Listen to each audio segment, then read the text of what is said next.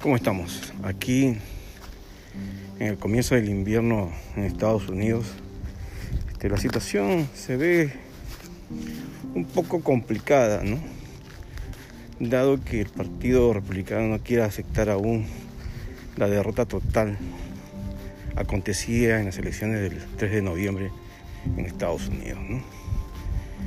Pero técnicamente han sido derrotados, ¿no? La diferencia es de casi 7 a 8 millones de votos más que han sacado los demócratas, que conllevan pues a, la designación pues del electo Joe Biden como presidente número 46. Eh, no dudo, ni, ni, es mi intención, desprestigiar la, la democracia americana, ¿no? Eh, Joe Biden ha ganado en buena ley, ¿ya? porque para, para esto hay que entender el sistema, de, el sistema de votación de la democracia americana. ¿no? La votación es indirecta, no es directa. ¿no? Uno no gana por este, la cantidad de votantes que tiene ¿no? en una elección, sino por los delegados de los colegios electorales para de alguna manera dar un, un pisco de democracia a todos los estados miembros, que son 50, ¿no? Y hay estados que son pequeños y no tienen la cantidad de población que tienen otros estados, como puede ser ejemplo California o Nueva York, en la cual son pues hay mucha más cantidad de gente. Entonces, eh, por eso esa, esa, ese, ese sistema de elección por delegados tiende a jugar un rol importante en el sistema de, de democratización del gobierno de Estados Unidos. ¿no? Joe Biden ha ganado y lo correcto sería entender o hacer entender al Partido Republicano esto y que se preparen para aquí a cuatro años volver a ser gobierno o intentar la presidencia con cualquier candidato que en ese momento se presente o ellos presenten para la contienda electoral del 2024. Estados Unidos tiene que seguir manteniendo y señalando pues su, su vocación democrática y ser, y ser, el ejemplo para las demás democracias del mundo. ¿no? Durante 200 años ha sido la fuerza motriz para entender y poder construir democracia a nivel global. Entonces, no queda de otra. Que se entienda que la democracia es una alternancia del poder. Aquí dura cuatro años, puede durar ocho, pero se puede perder, se puede ganar, pero hay que saber, saber, ser derrotados y entender que la derrota no es, o sea, el fin del mundo, sino la posibilidad de un nuevo comienzo, las posibilidades de hacer mejor el trabajo, sea para el ganador o sea para el perdedor. Los demócratas han logrado 7 a 8 millones de votos más que el, el perdedor de esta elección que pertenece al Partido Republicano. Entonces, tenemos que entender que la democracia es la alternancia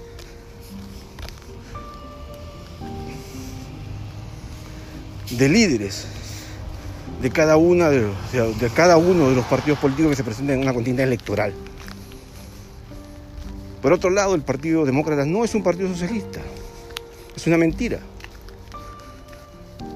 Que tenga ideas progresistas es una cosa diferente a que sea socialista. Y habría que entenderlo de esa manera. El progresismo no es socialismo, reitero.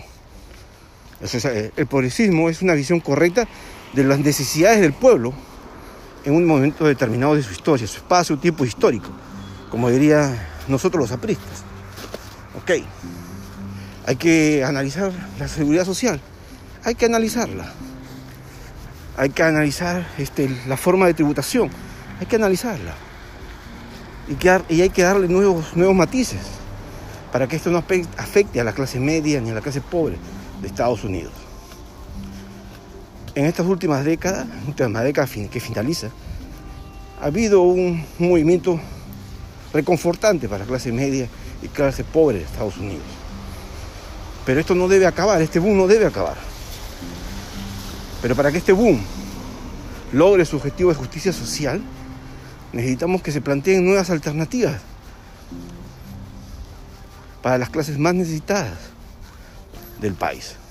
Esto no quiere decir que, que, creemos una sociedad que reciba solamente dinero de los contribuyentes, sino generar las fuentes de trabajo para que esa cantidad de gente que está hoy día parada vuelva a laborar.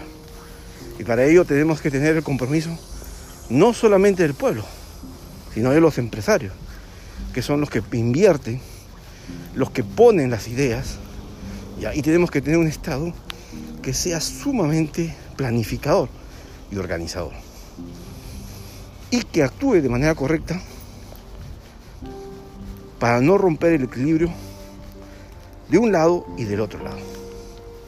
Y creo yo en lo personal que el Partido Demócrata tiene esa vocación, tiene esa intención y esperemos pues que el 6 de enero, cuando se reúne el Congreso de Estados Unidos para analizar las votaciones o los votos presentados por los delegados, entienda su compromiso histórico y no vaya hacia una forzada actitud de cambio y modificación del resultado electoral.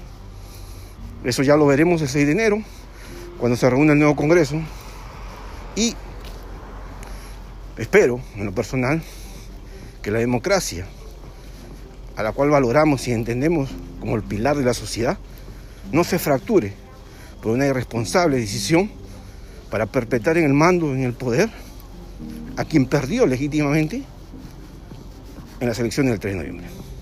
Gracias.